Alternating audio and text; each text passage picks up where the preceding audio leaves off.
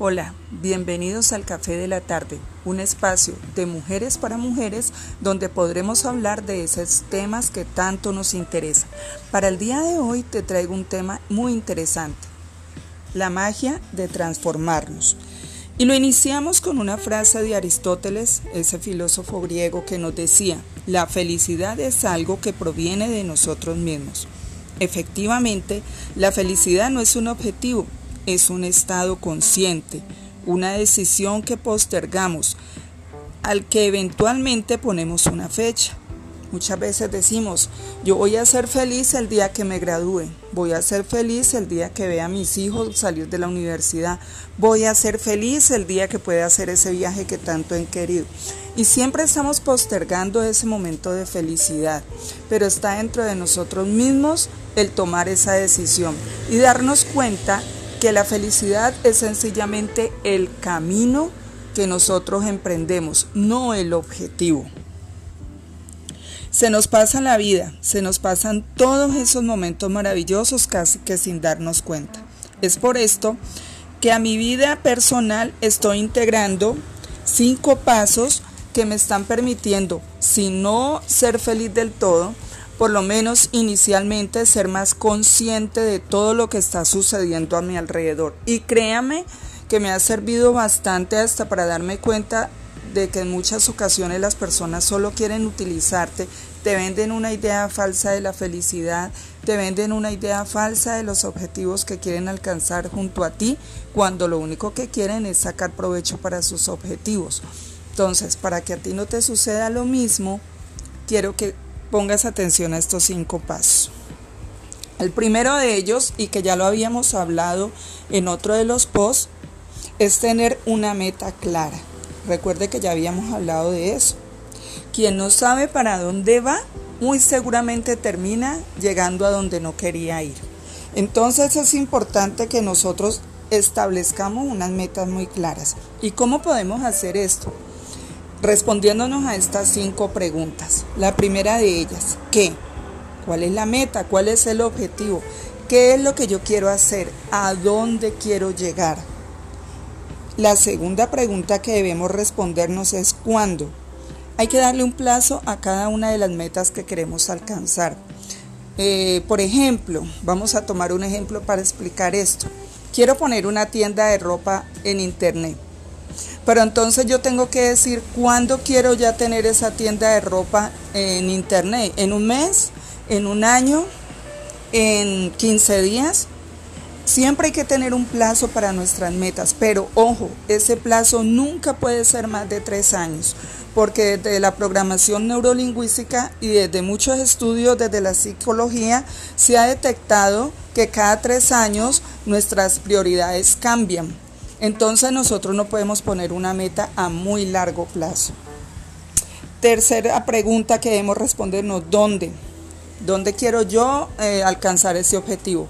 Para el ejemplo que ya veníamos dando de la tienda, pues ¿dónde quiero yo tener mi tienda? Quiero tener una página en internet, quiero manejarla en mis redes sociales, eh, quiero tener un sitio en un blog o sencillamente se me da la oportunidad de que también quiera tener mi tienda en físico en un centro comercial X de la ciudad. ¿Cómo?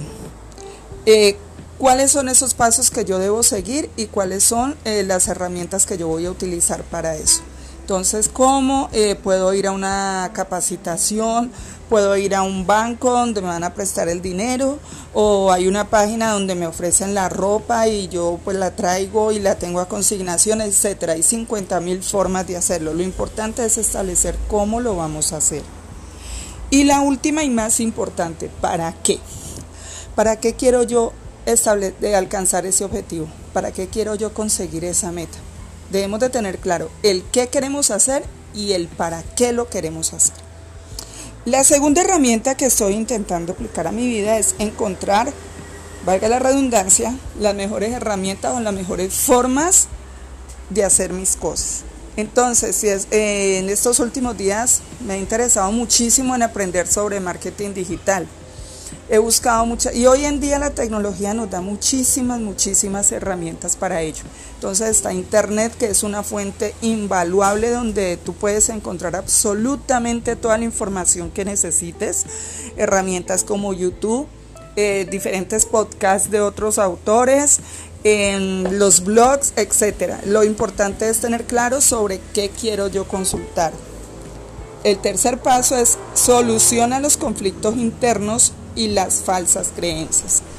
Entonces siempre eh, se nos ha hecho creer que para alcanzar nuestros objetivos tenemos que matarnos, tenemos que, si quiero tener un, un, nivel de vida mejor, tengo que trabajar 18 horas al día, si quiero poder viajar al exterior, tengo que endeudarme y terminar 10 años pagando esa deuda. O sea, tenemos que alcanzar como esas metas y esas creencias limitantes que ya por muchos años, incluso desde nuestra familia, desde nuestros padres, en la forma de ellos educarnos, nos inculcaron. La frase de eso tan bueno no dan tanto es como decir que nosotros no, no merecemos las buenas oportunidades que ya tienen otras personas. Eh, el cuarto paso es acción masiva. Si la actuación de nosotros frente a lo que queremos es cero, es nula, pues muy seguramente los resultados que vamos a tener también son nulos.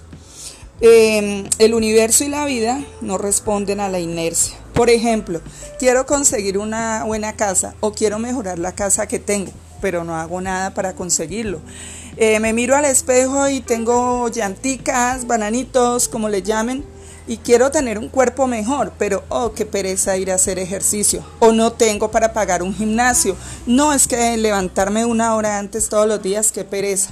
Entonces, no esperemos a tener resultados si no activamos nuestra energía para hacer las cosas.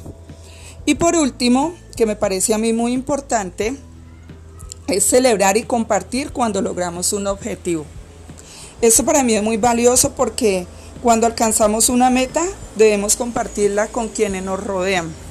Eh, muchas veces decimos, y pensando mal, no es que yo esto lo hice solo y a mí nadie, nadie me ayudó. Nosotros no sabemos cuántas de las personas que estaban a nuestro alrededor nos estaban enviando su mejor energía para que las cosas a nosotros nos salieran bien.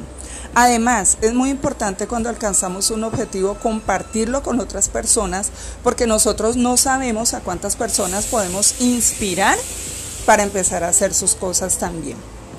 Para finalizar, les voy a dar unos consejos importantes.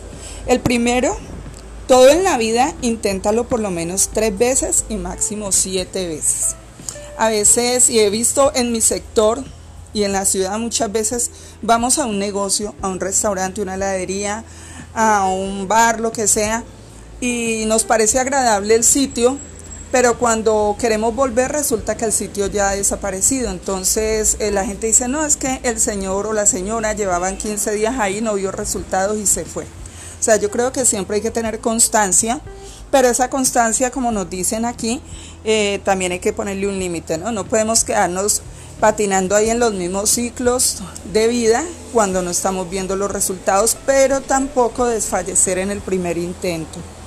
El segundo consejo, comienza cada día con 20 minutos de oración o de meditación, o sea, lo que tú hagas de acuerdo a tu creencia y a, y a tu vida espiritual. Esto me ayuda a conectarme con ese ser interno, ¿no? y me ayuda pues a darme cuenta de hacerle como un repaso a esas metas y a todo eso que yo quiero alcanzar. Y por último, escribe todo lo que deseas agradecerle a la vida.